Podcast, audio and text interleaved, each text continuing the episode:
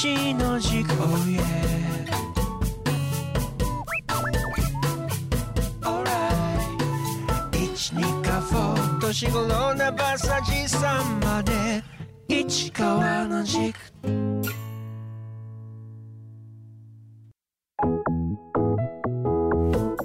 二課保市長市川裕二がお送りする恋のエッセイ市川の軸。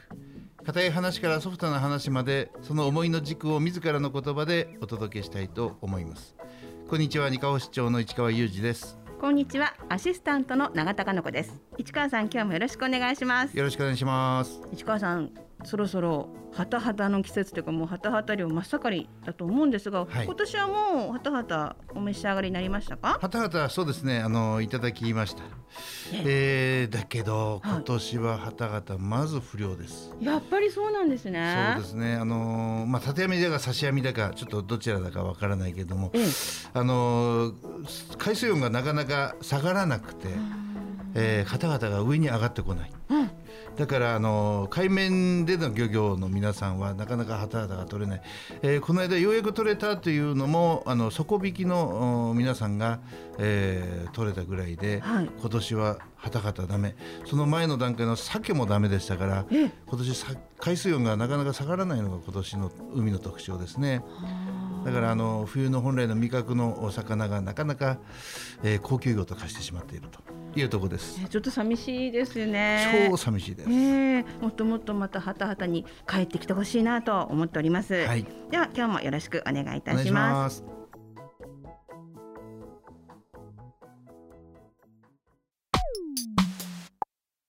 市川に教えてこのコーナーでは市川市長が気になっている事柄にまつわるゲストをお招きしてお話を聞いていきます本日のゲストは北方グリーンファームの竹内久夫さんです。よろしくお願いします。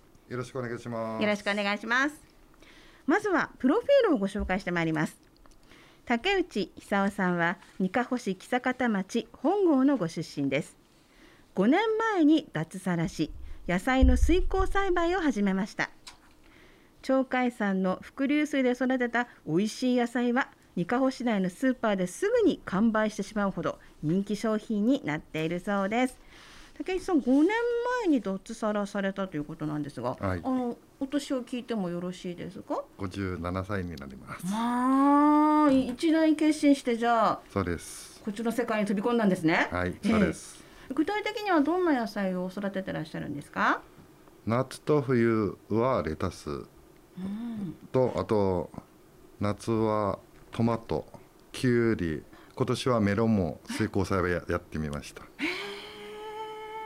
どうでした？あとバジルとか夏はね、ええ。夏のあれメロンはえ甘みはそうでもないけど、なんかコクがあるっていうか、ももっと食べたくなるような感じの甘さっていうか、そういう感じのメロンができましたね。種類にもよるんだけども、多分もっと糖度の出るメロンの種を植えれば上がるのかなっては思ってたんですけど、ああ美味しいメロンが楽しみですね、ええ。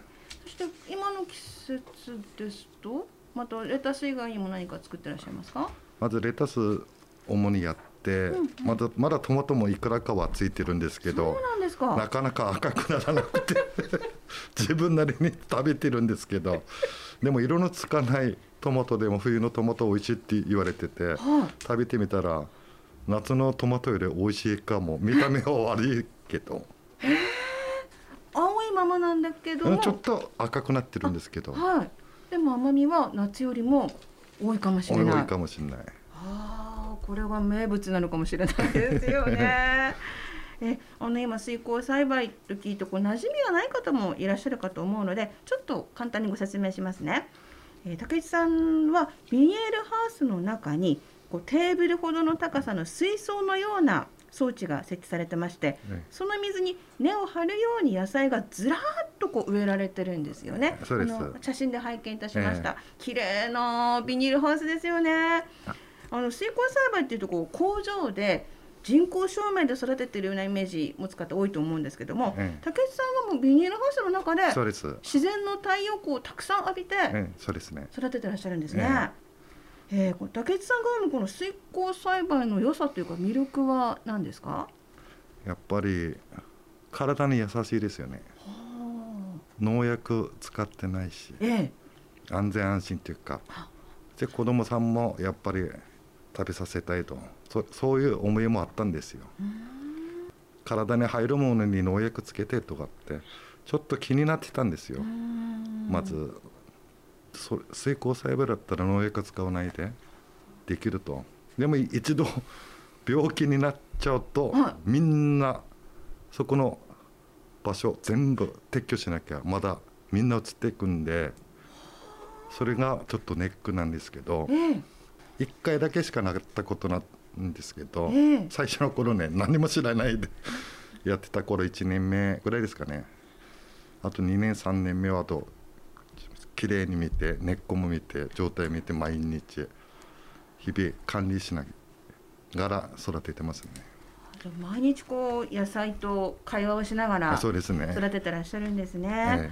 えあの作業についてはどうなんですか？こうテーブルほどの高さの水槽に装置があるということで、ええ腰が痛いとかそういうことは？腰はちょうど8 0センチぐらいかな高さ、だと大体へそのあたりぐらいなんではちょうどこうかがまなくてもこういうふうにい、もう普通にこう立った姿勢のままですでできる。えじゃあ楽ですよね。え、楽です。私みたいな腰痛持ちでもえ大丈夫です。ですか？ですよね。ややれますから。でもあのこうお金そかかるじゃないですか？こう装置買ったり BL ハウスこうバーッと建てたりとかってすごくお金かかったりはしないですか？最初の初期投資張りですね。あとーはい。かかるって言えば月に払うって言えば水代と水代と？電気代とはい。あと肥料代あとそれそれぐらいですね。そうなんですね、ええ。いまあ、最初にドーンと建ててしまえば、ええ。あとは年間のこのランニングコストはこの3つぐらいだえそうです。はあなんかいいことばっかりな気がするんですけどもまずこの鳥海山の伏流水という資源を生かしつつ今お聞きした話だと年齢を問わずに、ええできる。そうです。ええそうですね。ええ、二カ星にぴったりな新しい農業の形といった感じがしますけど市川さんこの水耕栽培についてはご存知でしたか？そうですね。あの水耕栽培あのーまあいちごの水耕栽培をやっているというのはなもう何年も前に見させていただいて今あのちょっと先ほど始まるこのラジオ収録始まる前に竹内さんのお話をお聞いた時にあの種類がかなり増えてるなっていうのは分かりましたね。まああのお水耕栽培っていうのは、えー露地栽培ではないのあの土を使った栽培ではないので、はい。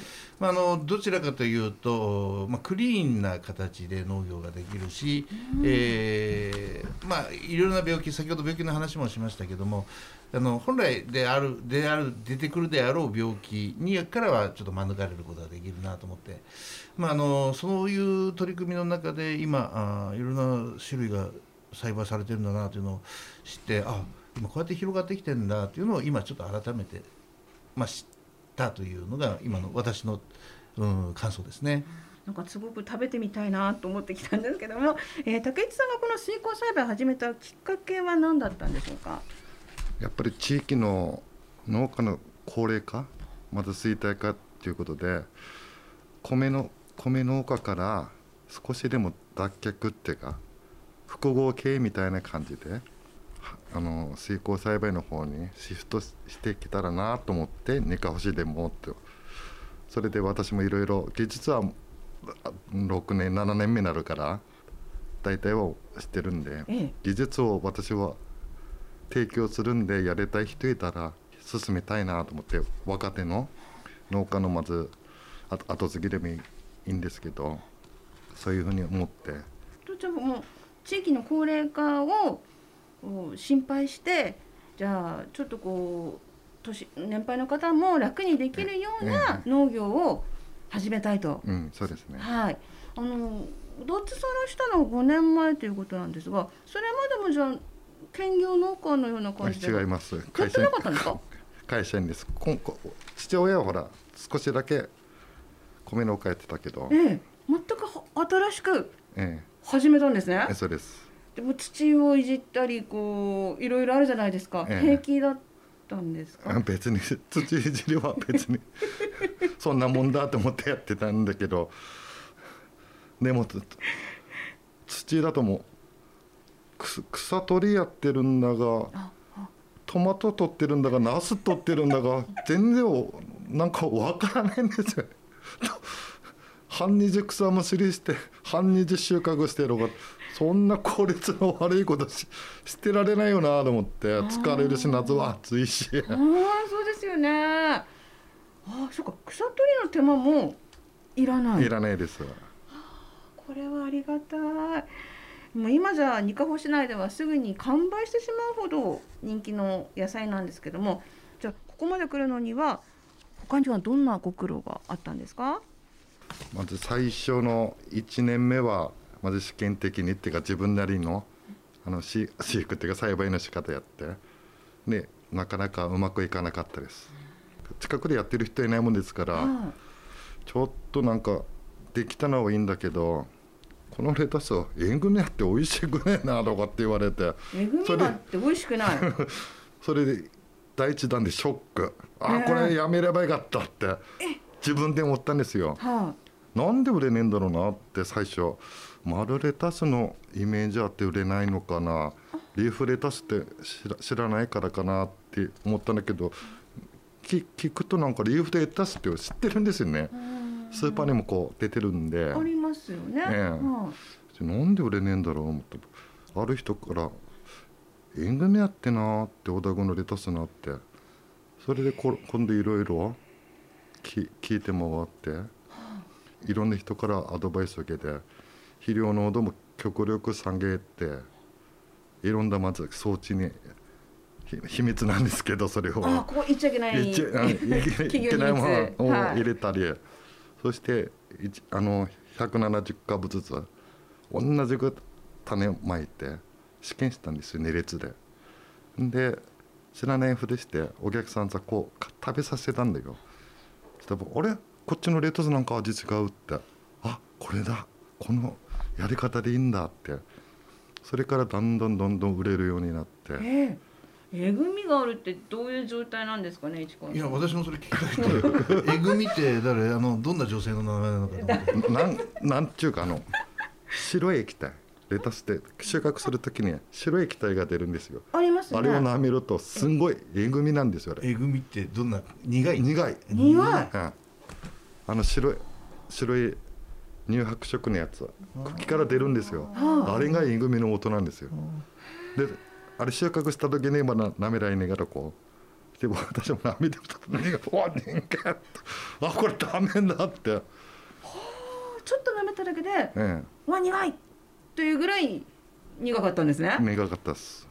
えそれをじゃあ肥料の量をいろいろ工夫しながらええ極力下げて限界のところまでやって。で今は収穫してもその白い液体がついてないです根っこに。そういう苦労があったんですね。ああそこまで頑張ってこられたんですよね。市川さん今のお話いかがですか？いえいえあの久夫さんよく昔から覚えてるから、ええ。そんな頑張る人だと思わなくて 人知れず頑張る方なんですよきっともう努力を見せない。いやえぐみそう確かにえぐみという言葉はちょっと先ほど来気になっててですね、なんえぐみって何のかと思って。やはり一つのことやるにはそれなりに苦労はあるし研究しなきゃいけないんだな簡単にいくってことはないなって改めて思いましたね。ね中田さんね。そうですよね。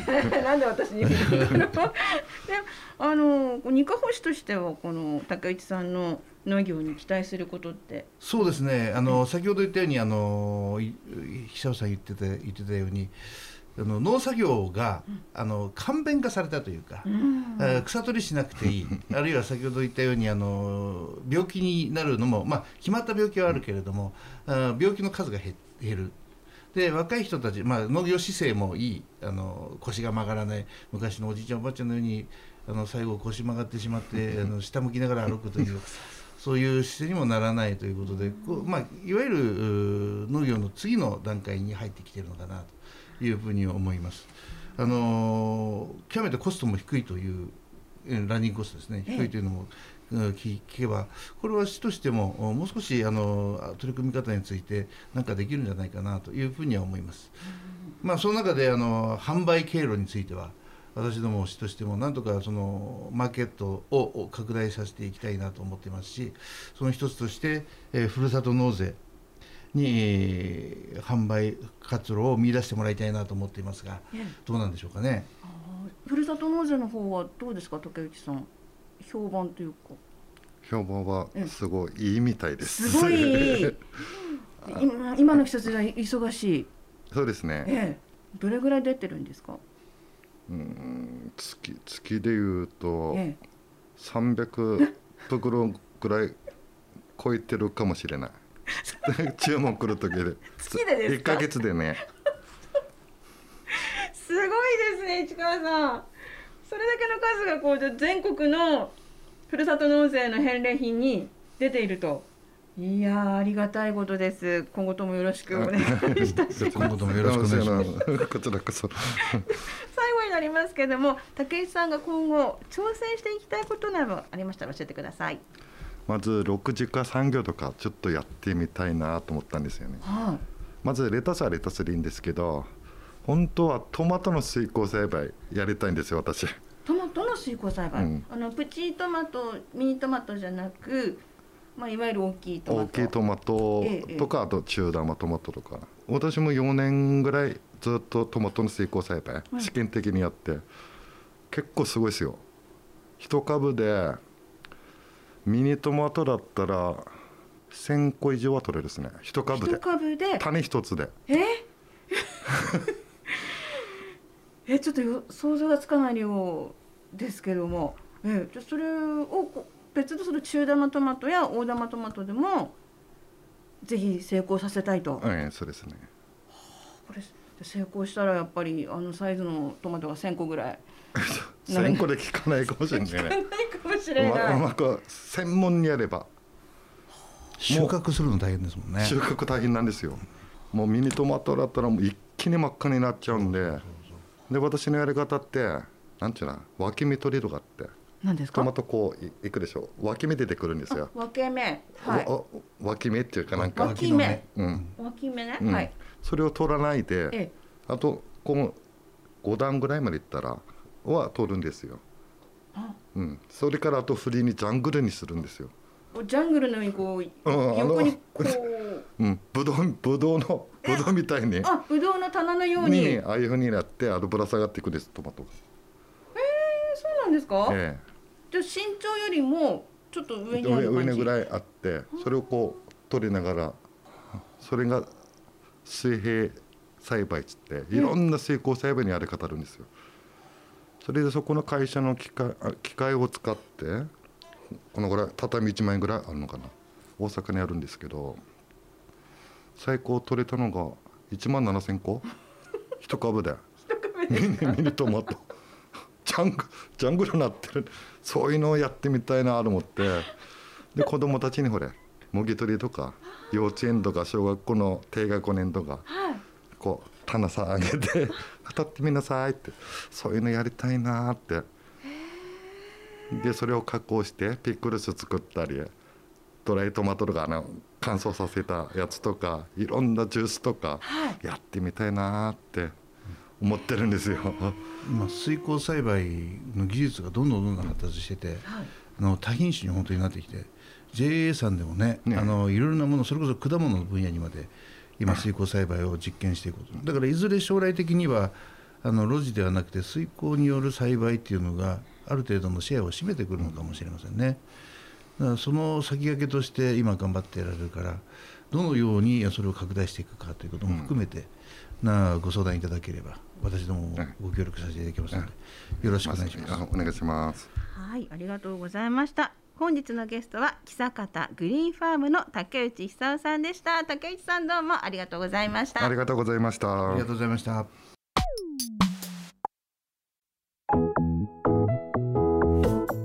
今回もお別れのお時間となりました。市川さん、今日のお話いかがでしたか？今日はですねあの私の同じ町内会の竹内久夫さんがそうなんですね。ゲストでですねあの竹内さんも多分緊張したのかなと思って。竹内さんほら横で笑ってるけど。もあの竹内さんの緊張感が私にも伝わってきてですね。ええとても和やかな雰囲気でしたよ。ええ。